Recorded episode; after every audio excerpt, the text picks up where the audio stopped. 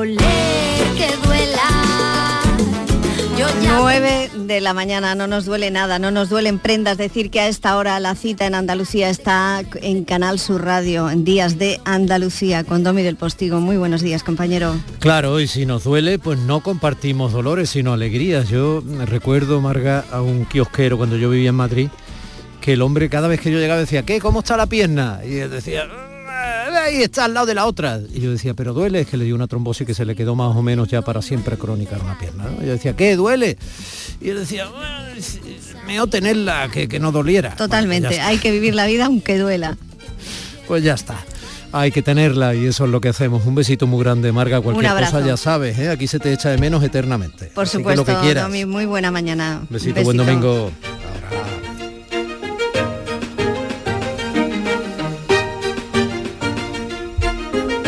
Efectivamente, 9 y un minuto de la mañana y qué alegría poder saber, madre mía, que uno tiene la maravillosa responsabilidad, gracias a quien lo permiten, por favor, gracias, de poder hablarles desde este lugar del micrófono, esté usted en el rincón de Andalucía que esté.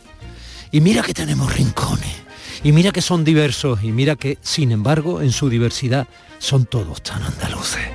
Esté usted donde esté, en, yo qué sé, en Bérchules, en Capileira, en, en, en Lúcar, en, me da igual que sea la Alpujarra granadina o sea la Alpujarra almeriense, esté usted donde esté, en Huelva, en, en- Las Arenas, en, yo qué sé, en Córdoba, en La Campiña, en, en Cádiz, en cualquiera de las dos bahías, en- yo qué sé, en Jaén, estén eh, preparando una boda en los baños, eh, eh, o en el castillo de Santa Catalina, o en la zona del Renacimiento, de Úbeda, de Baeza, en- donde esté, en cualquier rincón de Andalucía, en la costa granadina o en el interior. Eh, yo qué sé, eh, donde esté, por supuesto en Málaga, desde donde yo les estoy hablando ahora mismo, donde esté, en Cádiz, mm, es que en Cádiz, es que mamá, en Cádiz estamos todos, de una forma u otra, los que somos andaluces, donde esté. Qué alegría poder hablarles desde este lado del micrófono a ti, a usted, donde esté. Hombre, por ejemplo, la Feria de Sevilla, ¿no? Por la Feria de Sevilla que ayer cerraba su inaugurado, o mejor dicho, apagaba su alumbrado. Y, bueno, y se terminaba ese de sábado a sábado, que ha sido una novedad, una feria recuperada tras dos años sin feria, por la que han pasado casi mil millones de euros, dicen los balances, y más gente de la que algunos querían, de la que algunos que también eran gente que estaba en la feria. Por la feria han pasado, como siempre, celebrities, como se dice ahora, artistas de verdad, políticos ya en campaña, con la sonrisa congelada hasta que el 19 de junio las urnas se las descongelen para menos o para más. Todo aquel que piense que la vida es desigual tiene que saber que no es así, que la vida es una hermosura. Hay que vivirla. Todo aquel Esto es un recuerdo emocionado y cariñosísimo a esas personas que han fallecido o están muy graves en esa explosión de gas en el Hotel Saratoga, en el mismo centro histórico de La Habana. Por supuesto, muy preocupados por la explosión de gas que ha matado a esos dos trabajadores en el barrio de Salamanca, de Madrid. Pero parece que más o menos dentro del dolor todo está encauzado más o menos, ¿eh? aunque esa grieta en ese edificio sea más profunda mm, de la que algunos quisieran. Pero para quienes hemos eh, estado durante años visitando La Habana y tenemos eh, parte del corazón con gente que es un poco familia allí, en la capital cubana, pese a todas las contradicciones y la dictadura en la isla, ese aspecto humano que algunos eh, nos vincula todavía con La Habana, eh, ver esas imágenes y saber que hay tanta gente, esa chiquilla española que ha muerto, que pasaba por allí con su novio, con veintitantos años, su novio sigue grave en un hospital de La Habana. Esa chiquilla española que sin comerlo ni beberlo, la criatura viviendo sus vacaciones, son de un pueblecito eh, gallego, viviendo sus vacaciones, disfrutando de la mano esa pareja tan joven y de pronto sin darse cuenta se le escapa la vida, sin darse cuenta porque fue un visto y no visto al pasar mientras admiraban ese precioso edificio rehabilitado. ¡Pum! Con la explosión. Se acabó. No les dio tiempo ni a oler el gas. Eh, bueno, hay 80 o 90 personas eh, hospitalizadas, algunas muy graves. Ay, este carnaval que a veces no nos deja tiempo ni para llorarlo. Hablaba yo de políticos en la feria de Sevilla que se ha terminado, Macarena Olona, que se fotografió ayer con Morante pensando en cortarle una oreja al toro electoral. También ha estado en la feria de Sevilla, para desilusión de los suyos no llegó a la feria a caballo e hizo el paseillo a pie. O Yolanda Díaz, que para ilusión sí de los suyos se paseó de rojo ceñido. Lo hizo junto a un trajeado ministro Garzón y a la investida Inmaculada Nieto como quienes paseaban no solo por Sevilla, sino por Andalucía, ¿lo pillan? Por Andalucía desunidas de Podemos Junta Electoral mediante. Ciudadanos que andaban diluidos entre la ciudadanía ferial, todavía con cara de alcalde de Sevilla, caminaba espada y el malagueño Moreno, el presidente andaluz, un rey de copa, saludando a unos y a otros, pero sin poder bailar la cuarta con el estorbo de tanto adversario a un lado y otro de la baraja electoral. Albero, Claveles y Rosa.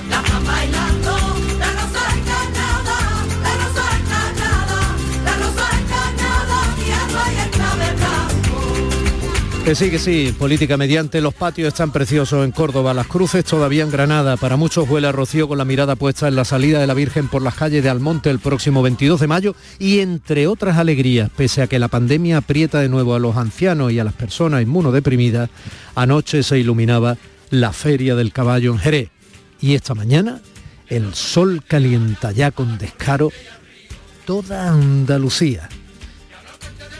¿Qué? ¿Queda claro?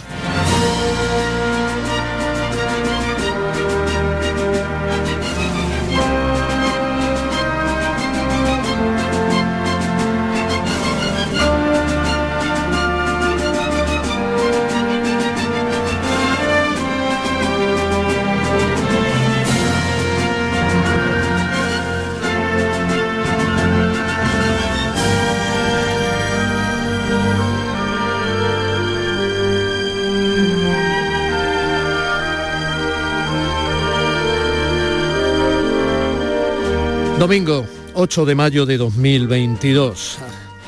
Mi compañero Miguel Alba está abriendo el bypass técnico en el centro de producción de Canal Sur Radio en Sevilla para que nosotros emitamos este programa desde Málaga, estos días de, días de desembarco eh, José Manuel Zapico está en la técnica, María Chamorro y Primisanz en la producción en las redes y quien les habla, Domi del Postigo, anda ya oteando el horizonte de unas ondas que se convierten en las olas de un océano por el que esta nave de sonidos, emociones e información que es la radio trata de llegar a sus oídos, a su corazón y a su entendimiento. Tal es nuestra ambición, tal es nuestro atrevimiento. Para invitarte desde ya a disfrutar de este viaje pese al dolor y la poca gloria de lo que estamos viviendo a las puertas de Europa con la infame invasión de Ucrania ordenada por Putin, o quizá por ello y con más razón, invitándote a hacer tuyo este programa. Días de Andalucía. En Canal Sur Radio, Días de Andalucía, con Domi del Postigo. Y te doy la bienvenida al programa con la pregunta de siempre. ¿Hueles ya a mar? Nos sentimos.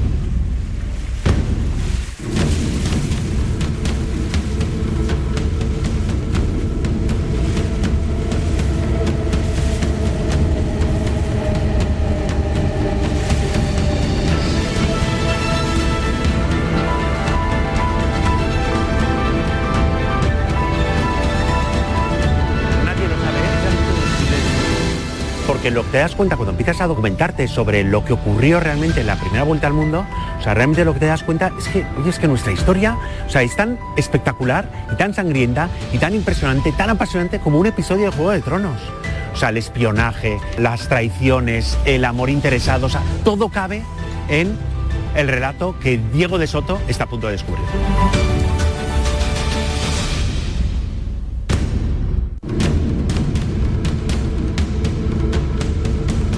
Una historia al final de otra. Toda historia tiene siempre su final. La que voy a contar comienza mucho después de que la expedición terminase. Juan Sebastián Elcano inscribió su nombre en la historia el día que entró en el puerto de Sevilla con los despojos de una armada que ya muchos habían olvidado. Regresaba con 18 personas, al mando de una de las cinco naves que habían partido tres años atrás bajo las órdenes del capitán Fernando Magallanes. Elcano se convirtió en héroe porque había realizado una gesta que nunca nadie había hecho antes, dar la primera vuelta al mundo. Sé que mi relato no va a gustar a nadie. Es el precio que hay que pagar por ser cronista en el seno del imperio más poderoso de la Tierra. Pero contar la verdad no tiene recompensa. Un insignificante bastardo, aspirante a cronista, poniendo en jaque a todo un imperio.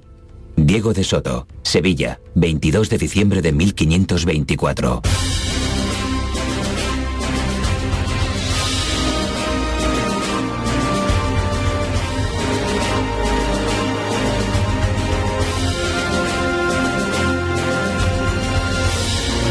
Si alguien llega a esta ciudad y no se enamora de ella es que es ciego, está muerto. Pero toma su tiempo hacerlo, el impacto inicial es de rechazo. Primero hay que dejarse tocar, ser empujado, avasallado en sus calles por el gentío que va, vuelve, pasea y grita. Gente que pide, celebra, busca y llora, gente que reza, ama, peca y muere. Yo los he visto a todos ellos juntos en apenas unos pocos pasos de distancia. Es el caos de Sevilla. Si consigues cruzarlo no tardarás en sumergirte bajo su piel dorada y quedar prendado de sus olores, sus sabores, sus colores. Olor a griterío maloliente y azahar, sabor a tierras lejanas y ajo, color de raso y brea. Todo cabe bajo la piel de esta ciudad que surca el Guadalquivir hacia la conquista de mundos nuevos.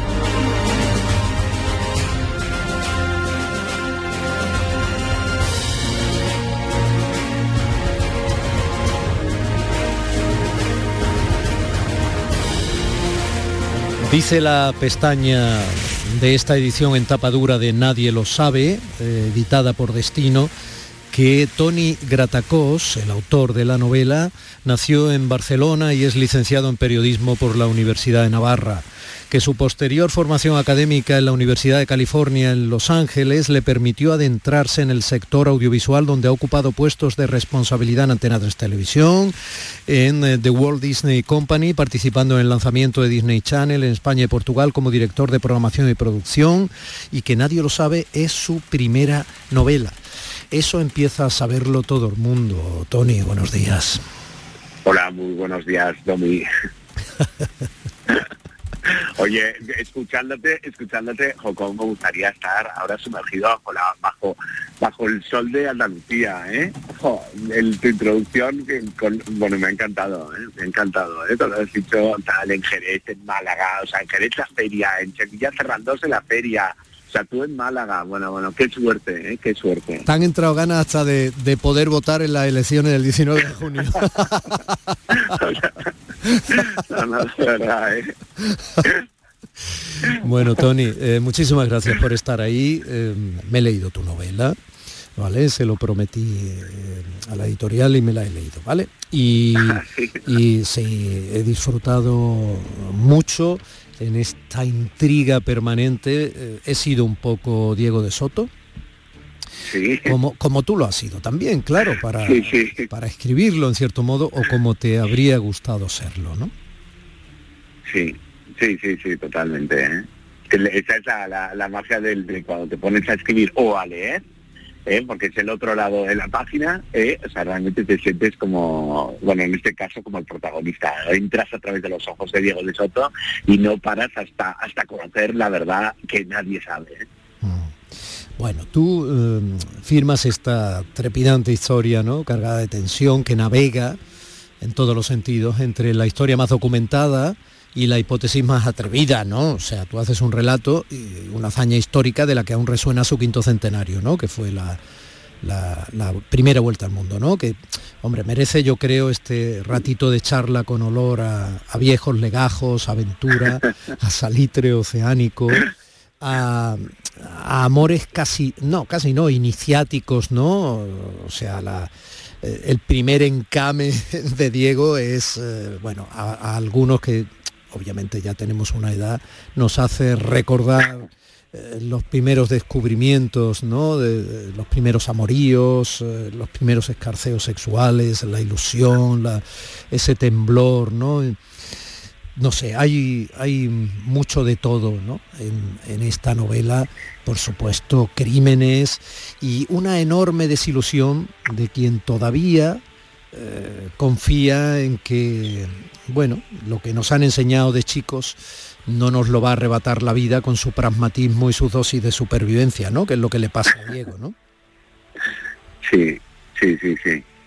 O sea que todo, todo el, bueno, el libro es realmente un homenaje a lo que ocurrió, sobre todo en, las puertas de, del Guadalquivir hacia el océano eh, y en Sevilla, hace 500 años, toda la primera vuelta al mundo. Pero claro, es lo que pone al- al- en la pestaña del, en la- faja del libro, pone la historia la escriben los que regresan. Claro. Y es que realmente de esa primera vuelta al mundo solamente conocemos lo que contaron los que volvieron con, con el cano a la cabeza. Pero y si no, y esto fue todo cierto. Bueno, eh, claro, la historia la escriben siempre los que vuelven, claro. O sea, quiero decir, si pasó algo que solo podía contar quien murió en mitad de- claro, del camino, pues, o de la navegación en este caso, pues se quedó con el que murió si a los que llegan no les interesa que se sepa, ¿no? Esa, esa es la premisa con la que tú juegas. En todo caso, la documentación del libro es, es exhaustiva, quiero decir, lo que con carácter histórico se cuenta tiene carácter histórico, ¿no? Efectivamente, o sea, yo lo que quería era, o sea, punto número uno, re- rendir homenaje a, a- la historia, pero es que hay un- una, muchas veces estamos tan acostumbrados a, a- o sea, los los, las rocas, las piedras, las piedras, los monasterios, los palacios, están tan, tan metidos en nuestra vida cotidiana, en nuestro paisaje, en el país en el que vivimos, el que muchas veces eh, no nos damos cuenta que detrás de esas rocas hay sangre, sudor y lágrimas. Entonces eso es lo que quería rescatar. Entonces, lo que era muy importante, como dices tú, es que la documentación, o sea, que todos los hechos que, que- que- ocurren en el libro relacionados con la, con la, con la gesta de Magallanes y Elcano, so- quería que fuesen todos ciertos. ¿Por qué? Pues, entonces, con ellos, porque claro, o sea, el historiador conoce los hechos. Nosotros, como novelistas, lo que podemos es entrar con nuestro bi- bisturí pluma ¿eh? y diseccionar el corazón y el alma de sus protagonistas, cosa que un historiador no puede hacer. Entonces, claro, detrás de un hecho, oye, mm, hay muchas razones detrás del hecho ¿eh? que, que- que- que un historiador no puede entrar, pero que nosotros le podemos dar la vuelta. Entonces, lo que yo quería era con el hecho, ¿eh? poder dar la vuelta y cambiar la historia que nos han contado. Oye, yo creo que funciona, ¿eh? porque yo cada vez que, yo cada vez estoy más convencido, yo creo que es síndrome de Estocolmo, pero cada vez estoy más convencido que lo que cuento, posiblemente estoy casi convencido que es lo que pasó, ¿eh? Bueno, pudo pasar en todo caso, ¿no? Bueno, aquí no se, a- Efectivamente. aquí no se contradice ningún hecho histórico en, la- en realidad, porque, o sea, aquí el Cano sigue habiendo dado la vuelta al mundo, quiero decir... Efectivamente, sí, sí. Claro, claro, o sea, eh, Magallanes eh, sigue muriendo en aquella isla, en aquella eh, escaramuza con, con indígenas y tal. Claro, no digo más, no digo más, quiero decir, ahí hay No, respecto a esa no muerte hay más, una apreciación. No digo más, hasta aquí puedo leer. Pero, pero en realidad, quiero decir, los hechos como tales no son los que se contradicen, lo que se cuenta es qué pudo haber pasado en medio de esos hechos que no se contó y que no se habría contado. Y luego, yo hablaba antes en broma contigo de las elecciones de, eh, eh, andaluzas del 19 de junio próximo, pero hay mucha política también en el libro. Política en sentido amplio, ¿no? Porque a veces las cosas no se cuentan y para colmo nos venden que ese no contarlo es un proceso de madurez o es un- una decisión adulta que evita males peores y este tipo de cosas, ¿no? Todo eso está ahí. Sí, sí, sí, sí, no, o sea, realmente leyendo nadie lo sabe, lo que te das cuenta es que es verdad, ha pasado 500 años, pero tampoco ha cambiado todo tanto, ¿eh? o sea, que, la corrupción ya estaba hace 500 años, o sea, las medias verdades y las fake news también estaban hace 500 años, que la, la- el- el- los poderes del Estado en ese momento incipiente pues también estaban, porque realmente la naturaleza humana, o sea, no hemos cambiado. ¿eh? Bueno, ¿y, tú te has pateado estos, estos terrenos, no? ¿O solo los has visto en documentales? Porque... O sea que sí, yo me he empateado, sí. Bueno, No, lo digo porque sí, tú eres, a ver, eh, catalán de origen, eh, un poco Sí, bastante navarro vasco, vasco, ¿no? O sea, hay mucho de la nacionalidad de los personajes en ti también, pero conoces el sur, te lo has pateado al margen de haber vivido en Estados Unidos, ¿no? Es que tienes unas mezcolanzas muy enriquecedoras. Sí, y luego, bueno, y luego vivo en Madrid, ya, ¿qué más quieres? Bueno, ¿Qué más claro, claro, claro, claro. Lo de la Villa de Corte lo da por hecho. ¿no? Se, se nota, se nota también en el libro. Sí, o sea, yo, yo siempre me patea, o sea, el- el Sevilla, pero Sevilla, hijo, es que Sevilla tiene un encanto. Bueno, es que, mira, te digo, todo el sur tiene un encanto eh, brutal, ¿eh? sobre todo para los que no somos del, del sur, ¿eh? La alegría, bueno, la alegría de vivir allí, o sea, el sol, de verdad, ¿eh? Entonces sí, yo me había pateado todo lo que Sevilla, ¿eh? y luego hasta llegar a, sobre todo, y toda la parte de bajando el Guadalquivir Claro. hasta llegar a San Lucas. Claro. Porque, claro, todo eso era la pista de, de despegue de las naves que salían hacia lo desconocido. Naves que a lo mejor tenían una pequeña aventura precisamente en ese trasiego a través del Guadalquivir entre Sanlúcar y Sevilla, pero tampoco lo voy a decir, tampoco lo voy a contar, no, no, no lo voy a contar. Eh, no, hombre, claro, te has tenido que patear Sevilla mm, y, y dices tú generosamente, y está muy bien, que digas que Andalucía tiene mucho encanto, que es muy especial, sí, pero el archivo de India está donde está, que es en Sevilla, y donde llegaban al puerto que llegaban eh, con lo que traían de América y de donde partían, está donde está o era donde fue. Y bueno, o la casa de Pilatos, por ejemplo, está donde está. Quiero decir, hay algunos lugares que son fundamentales, que tú te has tenido que patear, que son fundamentales Sí. en tu historia. Sí, sí, sí, sí, todo lo relacionado con Sevilla, evidentemente. Luego está, sí, sí, es que el- el- luego en la, en la iglesia de la Cartuja, el convento de la Cartuja, Mm. eh, también, o sea, todos los monumentos funerarios, eh, los primeros vestigios renacentistas, o sea, la entrada del arte renacentista en Andalucía entró a través de los monumentos funerarios que están en el convento de Nuestra Señora de la Cartuja. Mm. O sea que, no, no, sí, sí, todo eso visto, eh, apreciado y, y- saboreado con el corazón. ¿eh? Oye, ¿tú te has subido a la nao Victoria? O al menos la réplica. Sí, hombre, hombre, sí, hombre. sí, sí.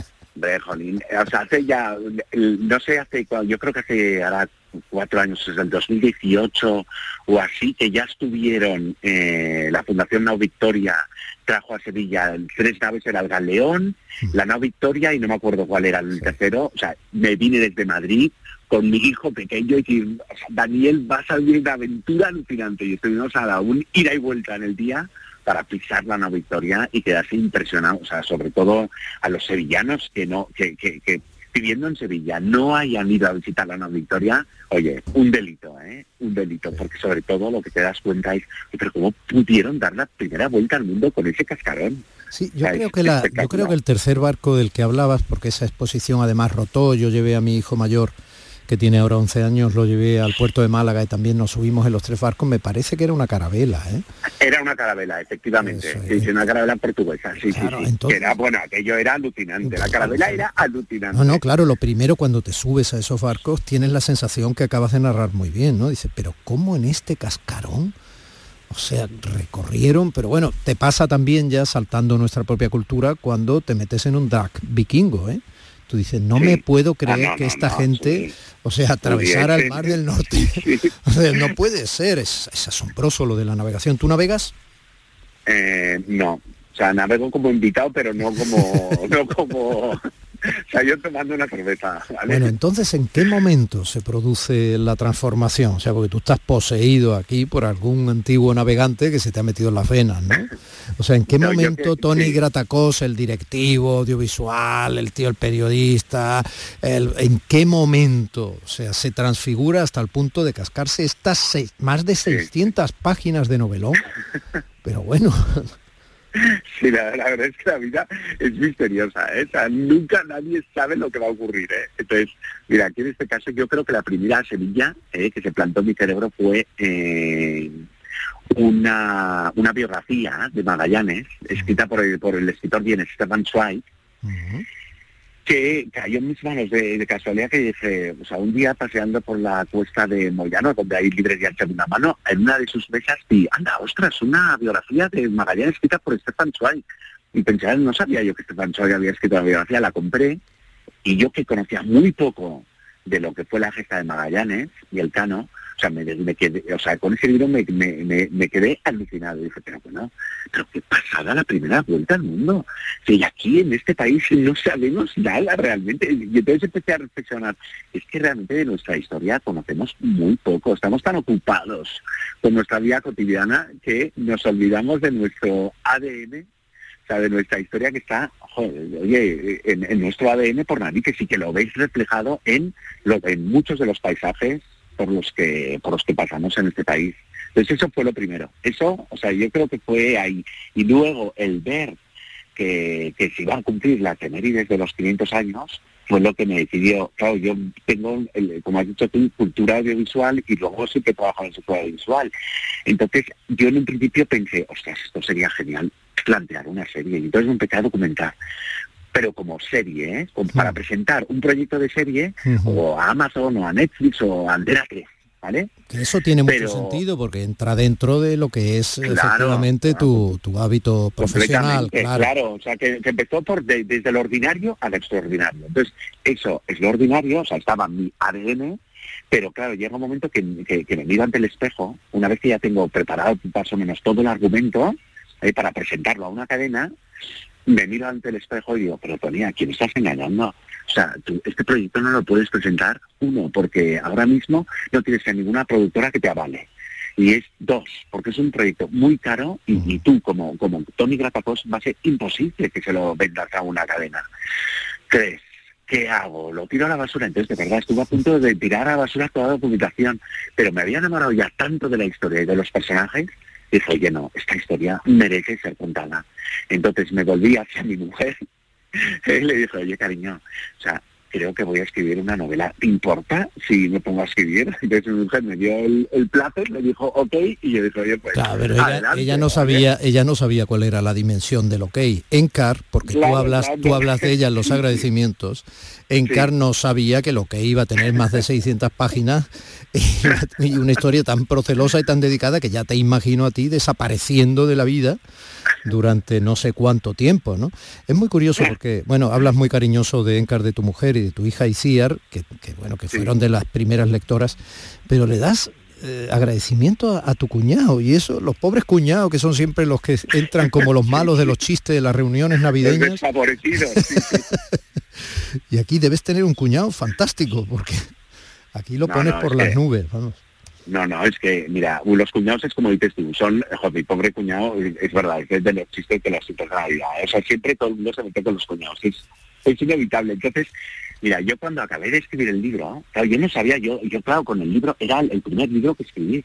Entonces, era, estaba realmente haciendo como mi primer, como mi propia eh, vuelta al mundo, que no sabía si iba a haber un destino. O sea, yo empezaba con con un o sea, escribiendo, pero no sabía si al final de esas páginas acabaría habiendo un libro publicado. Entonces yo cuando termino de escribir el libro lo que hago es eh, lo autoedito, lo autoedito 10 ejemplares para pasárselos a la gente, para que se los lean y que me den su- sus comentarios, para saber si el libro está bien o no está bien. Y entonces lo primero que hago es regalar mm, unos ejemplares a cada uno de mis hermanos. Entonces, eh, Luis, que es el, herma- el, cuñe- el marido de mi hermana Gloria, veo que tiene el libro entre sus manos y entonces Luis, le digo, Luis, Luis, Luis, o sea, tú con que te leas la primera página me contorno, ¿eh? ¿Pero por qué le decía eso? Porque es que Luis no se había leído un puñetero libro en su vida. O sea, nu- nunca una novela histórica. O sea, era famoso en mi casa porque no se había leído ninguna novela. Entonces por eso le dijo, oye Luis, con que te leas la primera página, yo me conformo. Y el tío, estábamos en Navidad en ese momento y los dos viviendo juntos en una casa en Barcelona porque estábamos de vacaciones. Bueno, pues se lo leyó. En esos cuatro días, yo llegaba por la noche a casa eh, y entonces me decía, oye, Tony, Tony, es que no he podido parar del evento del día. Yo, va, Luis, por favor, no me lo puedo creer, me estás dando el pelo, ¿eh? Bueno, en cuatro días. O sea, mi cuñado, el de los chistes, o sea, mi primer fan más inesperado, ¿eh? Impresionante. Esa primera página empieza diciendo, el día en que esta historia llamó a mi puerta, estaba haciendo la última revisión ortográfica de las nuevas crónicas que mi maestro Pedro de Anglería acababa de redactar. Todavía no habían visto la luz pública y ya tenía yo ante mis ojos un legajo que Europa entera estaba ávida por devorar. El pergamino quemaba entre mis manos, arrojaba chispas sobre mi mente y alimentaba mis fantasías con mundos desconocidos que tan solo el coraje de unos valientes y la ambición de un reino habían sido capaces de conquistar. No podía parar de leer. Quería saber más.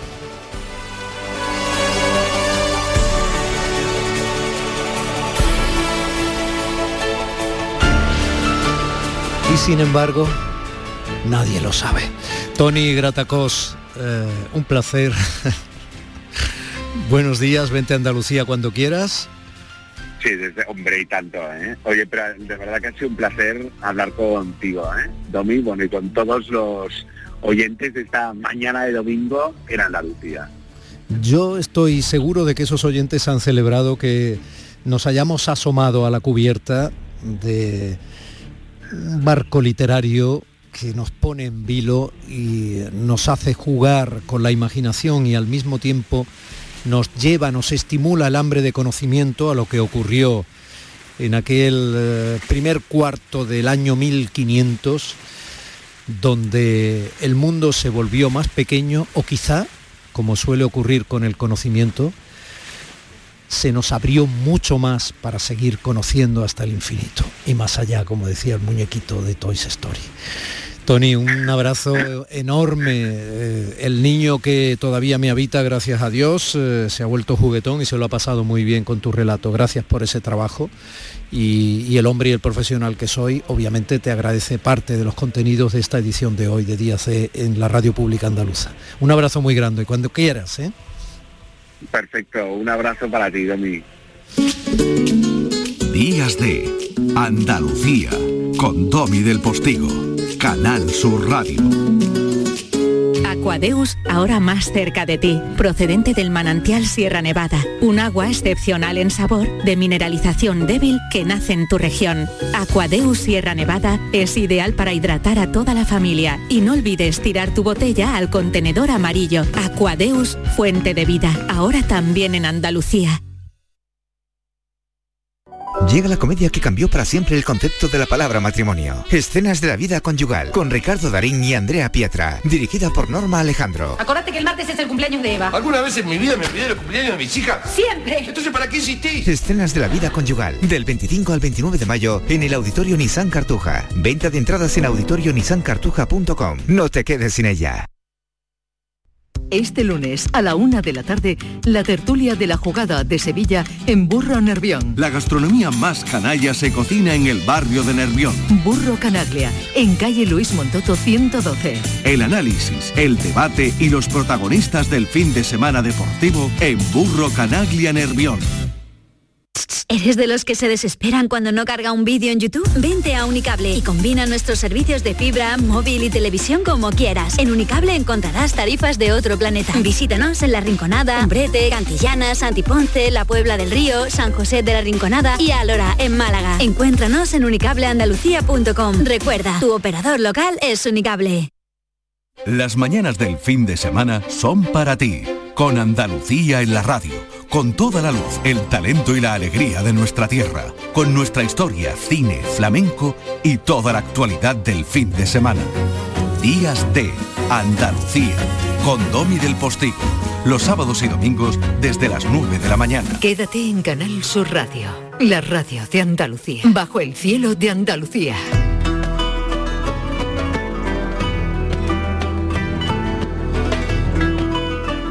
Bueno, y aunque tengamos el horario puesto para irnos a la feria de Jerez, mmm, mire usted por dónde, no vamos a salir de Sevilla porque nuestro Indiana Jones, eh, don Manuel Navarro, bueno, pues es que de cervecería en cervecería va y se pone a brindar directamente con la historia. Manolo, buenos días. Buenos días, querido Domi. Así es, así es. Hemos brindado directamente con la con la historia en la, en la cervecería Giralda, en, en Mateo Gago. Pero antes eh, te pido que me dejes eh, decir un par de cosillas muy rápidas, ¿vale? Eh, Bueno, primero, felicitar a nuestro maestro eh, Gil de Galvez por el maravilloso concierto que dirigió eh, al concierto Málaga el pasado lunes. Aquí en Málaga fue un, es un lujo tener una orquesta así, es realmente maravilloso, sí, es, es increíble. es increíble. Sí, estuve, estuve, estuve, sí. No había tenido la oportunidad de verlo en persona y aprovechando que, que andábamos por aquí, pues fuimos y la verdad que fue una fue maravilloso y animo a todo el mundo a que lo a que lo puedan ver cuando vuelvan a actuar, ¿no? que creo que va a ser el mes de julio por aquí por Málaga. Te está escuchando, ¿eh? el maestro Gil de Galvez está aquí en el estudio. ¿eh? un abrazo fuerte. Gracias Manolo, mira, es que no tiene, no tiene... estoy sacando partido a los 50 euros que te di. Y oye, y, No, luego un par de... como, como tú sabes lo generoso que es, ha dicho que va a reproducir el concierto ahora, cuando llegue su sección, tarareándolo todo, improvisando. Bueno, bueno, pues tiene, pues va a tener bastante que tarea. sí. Sí, porque, oye, además pues a mí me, una de las cosas que, que me sorprendió, además de la, de la inmensa calidad de, de la interpretación y, de- y del repertorio, que fue un concierto largo, ¿eh? fueron casi dos horas con intermedio, ¿verdad? Cortito, pero eh, fue un concierto bastante, una duración bastante larga. Yo pensaba que iba a ser más breve, la verdad. Eso sí, se pasó rapidísimo por el, el virtuosismo de, de la dirección y de, y de todos los intérpretes, desde luego, ¿no? Y, Él está bueno, acostumbrado, ¿eh? Él, vamos, a veces suele dar concierto de día y medio. ¿Sabes, Manolo, que antiguamente los conciertos eran larguísimos, tenían tres partes, ¿sabes? Duraban tres Sí, sí. horas, ¿sabes? Eran enormes. Hoy día son más cortos, pero es verdad que ahora son más cortos. a nosotros nos gusta hacer los conciertillos larguitos para que el público pueda irse bien hinchado. Bueno, es que está... Sí, yo creo que además cuando, eh, decir, no por insistirte, pero cuando es tan, tan buena la música y la interpretación, la verdad que se te pasa, no sé, ¿no? Y cerrabas los ojos y la verdad que era una, una experiencia. ¿no? Bueno, y en ese un programa, poco el programa. Claro, en ese programa, bueno, es que tocamos mucha música de Rodrigo, que vamos a hacer un CD El ahora. maestro Rodrigo. Exactamente, es un Rodrigo más allá del concierto de Aranjuez, que también se tocó, ¿eh? en todo un montón de Sí, piezas sí. de música de cuerda, que estamos hablando de un compositor maravilloso, ¿no? Entonces, eh, se puede estar uno tocando la música de Rodrigo dos días seguidos y no se cansa, ¿eh? Sí. Bueno, y, le- y luego otra cosa tan tan bonita de dirigir desde el violín, ¿no? O sea, era una cosa digna de ver también, ¿no? Exactamente, sí, sí, sí, sí. Es, es- es otro mundo, ¿eh? Eso es otra cosa. Sí, ¿eh? además, La- a la- veces- además, cuando das el salto, lo, lo que llamamos nosotros al palito, eh, le comentamos al Dalán, no se lo diga a nadie que el tema del palito es más Sí, el sencillo. palito te refieres a la batuta, ¿no? No, es que el maestro Gil de Galvez para los oyentes es concertino de violín. ¿eh? Entonces, además de dirigir la formación orquestal, vamos, de hecho, él lo tiene dominado, ¿eh? pero a veces se ha equivocado, quiero decir, y ha cogido el, el- la, la- ¿cómo se llama? La- ¿Cómo se llama el palito del violín? La batuta, el arco, El arco, El a arco, ha cogido el arco y se ha puesto con el arco a hacer la batuta y luego le ha dado con la batuta al violín y, y se ha producido verdaderos. Bueno, vamos, la música la vamos a dejar para luego, ¿no? Sí, sí, la música sí, no, solo quería felicitarle, para que nos hemos enrollado. Muchas gracias, Eh, dos, Manolo. not- de nada, de nada. dos notas de arqueología, solo que profundizaremos en ello, dos noticias muy cortitas. Una en la cueva de Zafarraya, eh, entre Málaga y, y la provincia de Málaga y Granada, en el término del Caucín, se está extrayendo sedimento con la finalidad de obtener ADN de los neandertales. Sí. Y otra noticia que os anticipo es que el- de la cueva del Ángel de Lucena se va a publicar un diente humano probablemente con más de 100.000 años de, de antigüedad. Con lo cual, bueno, el panorama andaluz, como veis, no, no para de, de dar, de dar noticias y vamos de lleno a- al objeto del programa de hoy, que son los baños árabes de la cervecería Giralda de Mateo Gago. Sí, una apreciación solo. Buen diente, ¿eh? 100.000 años y está ahí, buen diente, ¿eh? Bueno, eh, de oro. Seguro, vamos. No, no, hay que esto- cuidar la dentadura, pero como es el Hay que-. No, claro, esta gente no tomaba mucho eh, que mucho mucho azúcares y por eso los dientes se le se conservaban bien. O sea, broma tiene- aparte, sí, sí. No es broma, claro, todo tiene su porqué. ¿no? Sí, sí, todo tiene su porqué. Oye, pues como, te- como decías tú al principio, sí, efectivamente, te puedes tomar una cerveza en, en la cervecería Giralda, en Mateo Gago, y, y contemplar, si no lo sabes, desde luego, te quedarás un poco alucinado viendo las cubiertas, viendo los techos, y si lo sabes, pues más todavía, porque estamos dentro de, de unos baños del, del siglo XII. Eh, entonces, bueno, eh, resulta curiosísimo entrar en, el, en ese restaurante, en esa taberna, y ver la cantidad de públicos sentados en sus mesas, hablando de sus cosas, de su vida y en el espacio que ocupaban unos, unos baños, ¿no? Eh, unos baños que es un edificio que estaba abierto al público ya desde los años 20, había sido hotel, había sido bar. Eh, bueno, en Sevilla lo conocía todo el mundo, ¿no? Que es muy raro en Sevilla que no se haya comido un pimiento relleno en, en la cervecería Giralda, ¿no? Esa es una tradición, y, o, o los platitos de jamón y queso y tantas cosas, ¿no? Y eso durante años ha estado ahí y en unas obras de, de hace un par de años o tres, si no recuerdo mal, eh, cuando se desmontan unos falsos techos que hay, que se habían incorporado a la, a la estructura del edificio en la década de 1920 del siglo pasado, bueno, pues empiezan a aparecer eh, las primeras claraboyas del techo y, y atisbarse las primeras pinturas de las bóvedas de este de estos baños, con lo cual, bueno, empiezan el propio estudio de arquitectura. Eh, da parte evidentemente del descubrimiento, y empiezan la investigación y se dan cuenta de que están en unos baños eh, de la época andalusí, de una época gloriosa de Sevilla, ¿no? Con lo cual, ahora mismo cualquier persona que se desplace hasta allí puede ver prácticamente en su totalidad eh, cómo eran eh, unos baños. La tradición de los baños y la cultura de los baños, eh, sabéis perfectamente que viene del mundo antiguo.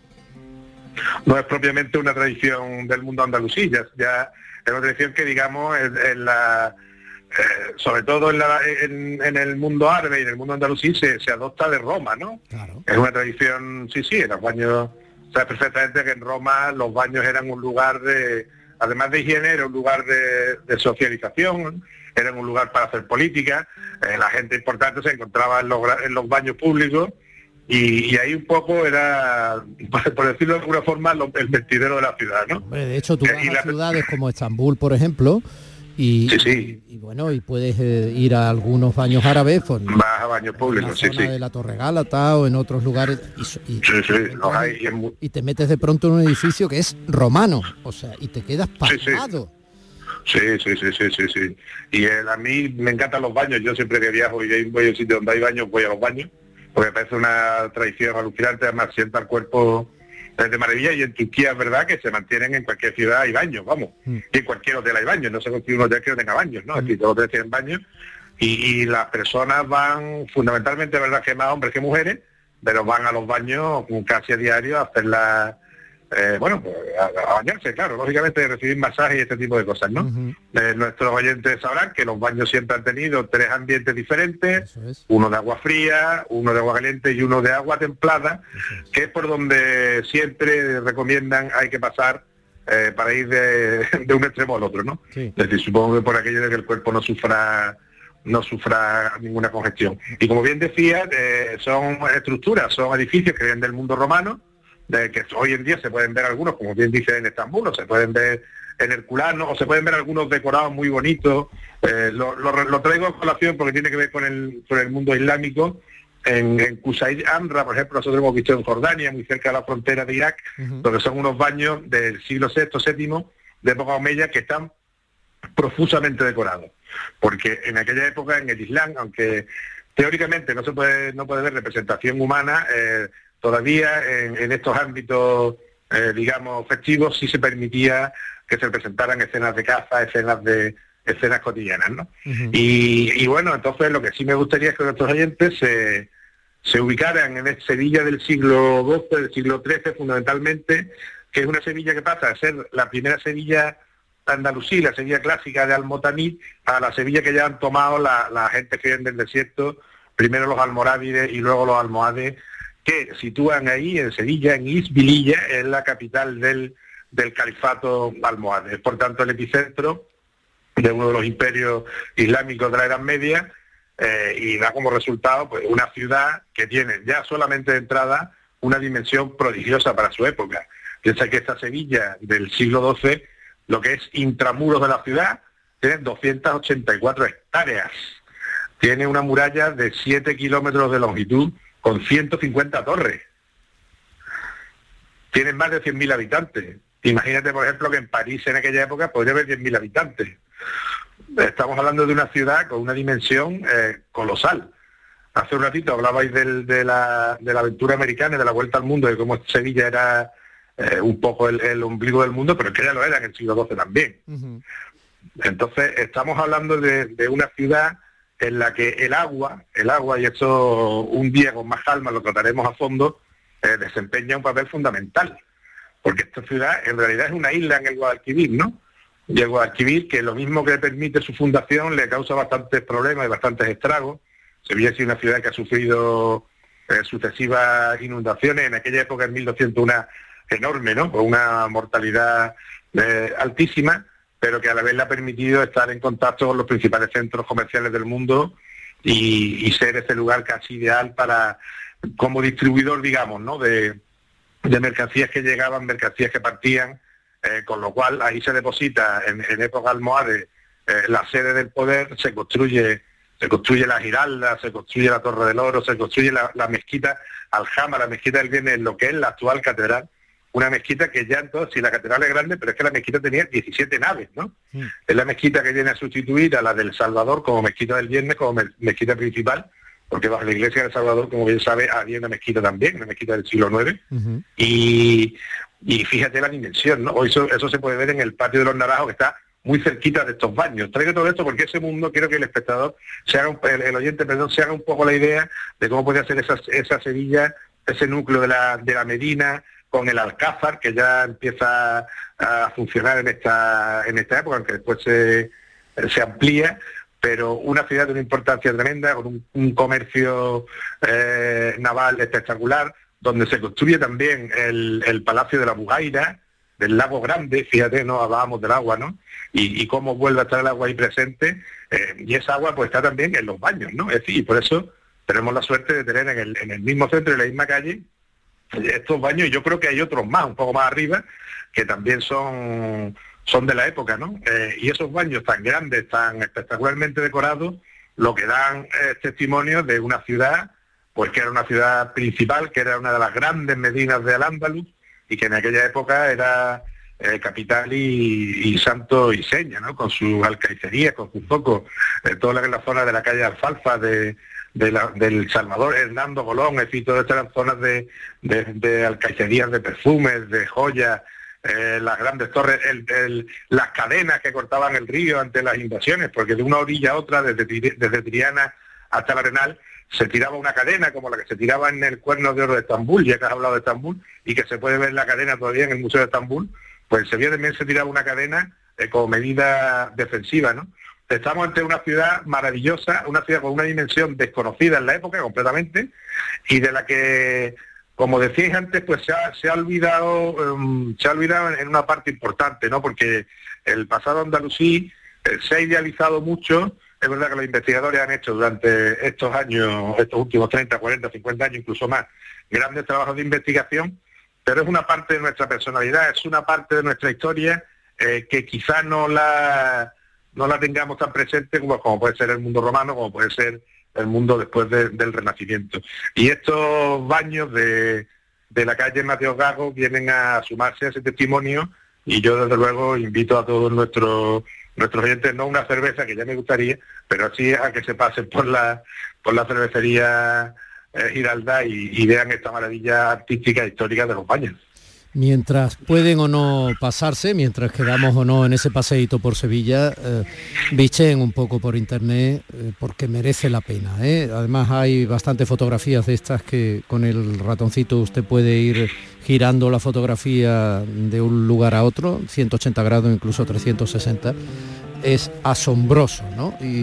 Como por ahí le estaba leyendo en alguna reflexión al arqueólogo Fernando Amores, que es una de las personas que estuvo formando parte de esa investigación, desde que se ha vuelto a vislumbrar lo que en su momento, en los años 20, el arquitecto Vicente Traver, con mimo, eso sí, ocultó, porque bueno, pero lo hizo con mimo porque está, sí, lo, conservó, está intacto, sí, sí.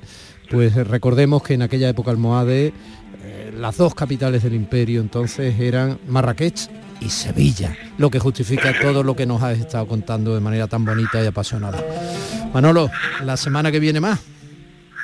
Por supuesto, inshallah, que dicen los, nuestros amigos musulmanes. También dicen gracias. Shukran, querido amigo. Shukran, shukran. Días de Andalucía, con Domi del Postigo, Canal Sur Radio.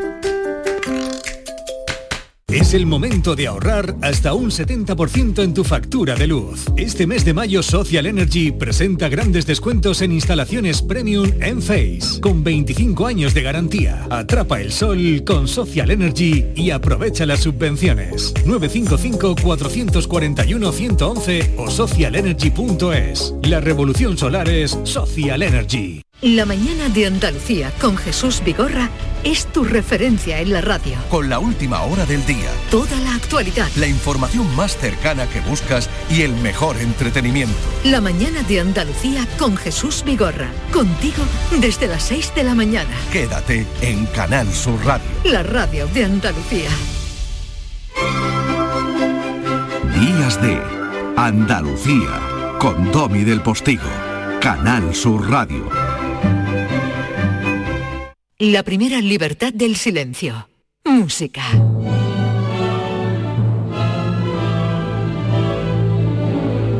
Es un lujo, maestro Gil de Galvez, verle mover los brazos dirigiendo. me emociono, Domi, me dirigiendo emociono. la música que está sonando ya por debajo. Bueno, eh, a ver, Manolo ha estado hablando de Sevilla. Ayer clausuramos la Feria de Sevilla y ayer inauguramos la, la Feria del Caballo de Jerez. Entonces, bueno, si nos vamos para Jerez, hoy le vamos a dedicar la primera libertad del silencio, música, a la música en Jerez, como no podía ser de otra manera. Y estamos oyendo Campo Jerezano, del maestro Beibeder.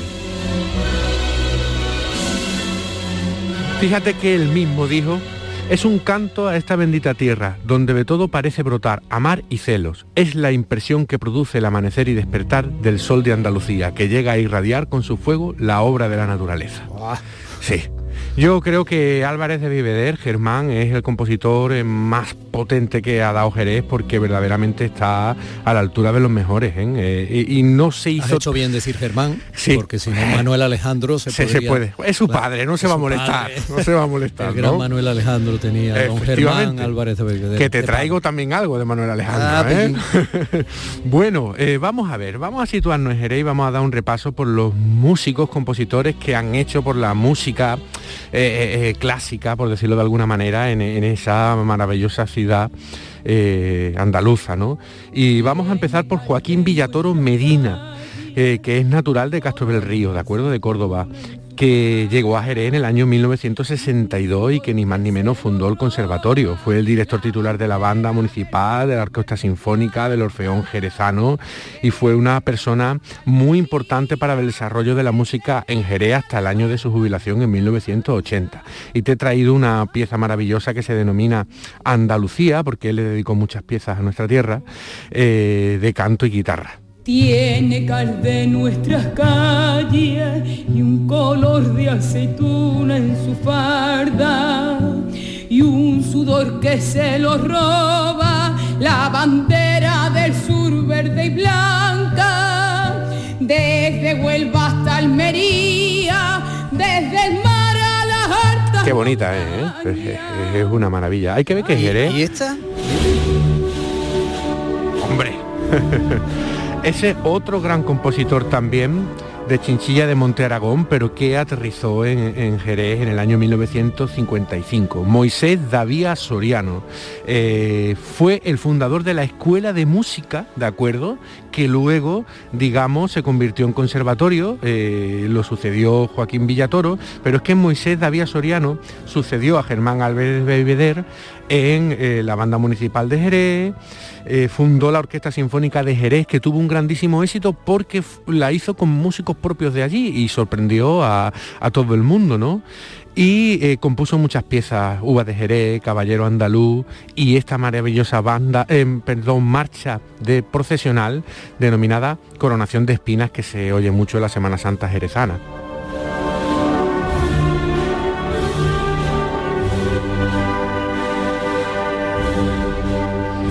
Bueno, y, aprovechando que estamos en Jerez, también quiero eh, dar la noticia de un libro que ha salido recientemente que se denomina La música académica en Jerez de la Frontera, la segunda mitad del siglo XIX, de un jerezano, José David Guillén Monge, que es catedrático de trompeta del Conservatorio de Málaga, y que es una maravilla porque realmente es un resumen absolutamente de lo que ocurre en la segunda mitad del XIX de Jerez, en Jerez, eh, a nivel musical. Y, pero él nos ha tenido bien mandarnos un pequeño corte de audio para explicarnos ¿Qué, qué tiene el libro? ¿Qué La contiene? música académica en Jerez de la Frontera en la segunda mitad del siglo XIX es una publicación que se ha estructurado a partir del vacío de prensa histórica. En ella eh, se aglutinan todos los datos musicales que se han localizado en este periodo decimonónico, destacando entre ellos a la Sociedad Filarmónica Jerezana de 1851, además de todas las bandas que se que abastecieron la ciudad, tanto civiles como castrenses, los órganos y armonium, la- los grupos de cámara, la música en la iglesia y también los estrenos en el teatro principal y Eguiluz de las mm, de las zarzuelas y las obras más famosas de, de la época.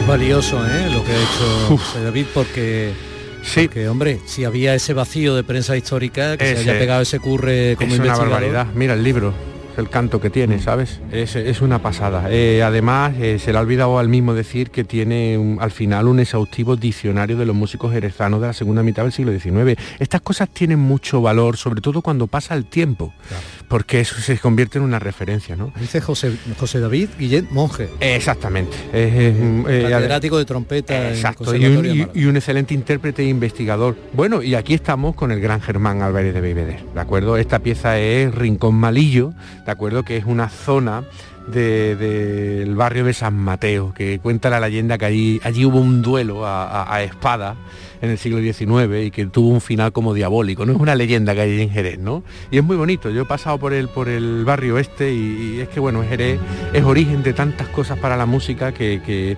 recomiendo evidentemente una visita y más ahora que la Feria del Caballo.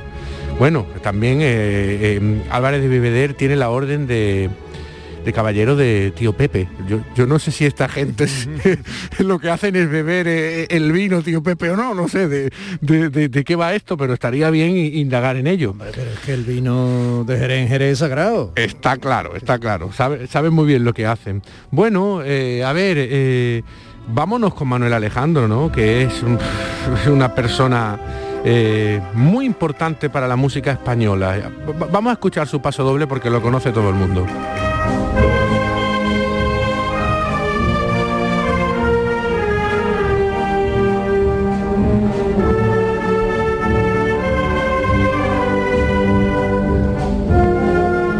Viva el paso doble de Manuel Alejandro Álvarez de Beiveder, que no necesita presentación, ¿no? Eh, la mayoría de cantantes tipo Rafael, Nino Bravo, El Puma, Julio Iglesias, Rocío Jurado, Plácido Domingo, eh, eh, todos se mataban porque le hicieron una canción. porque realmente donde ponía su melodía y donde ponía su letra era éxito asegurado, ¿no? Es, un, es un verdadero crack que no todo el mundo sitúa en Jerez y hay que tenerlo claro, ¿no? Qué momento tan finísimo, tan elegante y tan emocionante protagonizó en el acto de entrega de las medallas de Andalucía en el Sí. Teatro de la Maestranza el día 28 de febrero, Día de Andalucía, Sí. este año. Es una medalla muy muy bien puesta. además ya fue de hijo predilecto. ¿no? Sí, sí, además efectivamente, eh, como tú dices, siempre, siempre una, una persona discreta, ¿no? Eh, eh, y bueno, y está detrás de todos estos grandes éxitos y de tantos millones de discos que ha vendido, sobre todo con los cantantes en Sudamérica, Emmanuel y José José, ¿no? Estamos hablando de millones de copias. eh, eh, es, es el cerebro de las canciones de los, de los grandes cantantes, ¿no?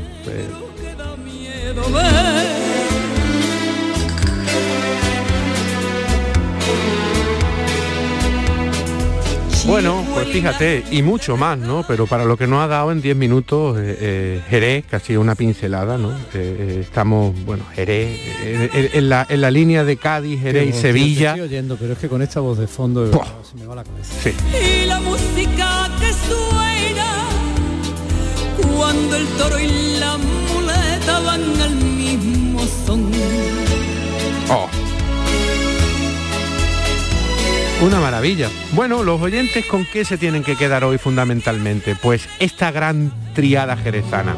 Germán Álvarez de Bebeder, Moisés Davía y Joaquín Villatoro como los grandes promotores de la música en los dos primeros tercios del siglo XX. Eh, eh, personajes eh, muy valiosos y muy importantes en definitiva para la vida musical de, de Andalucía, ¿no?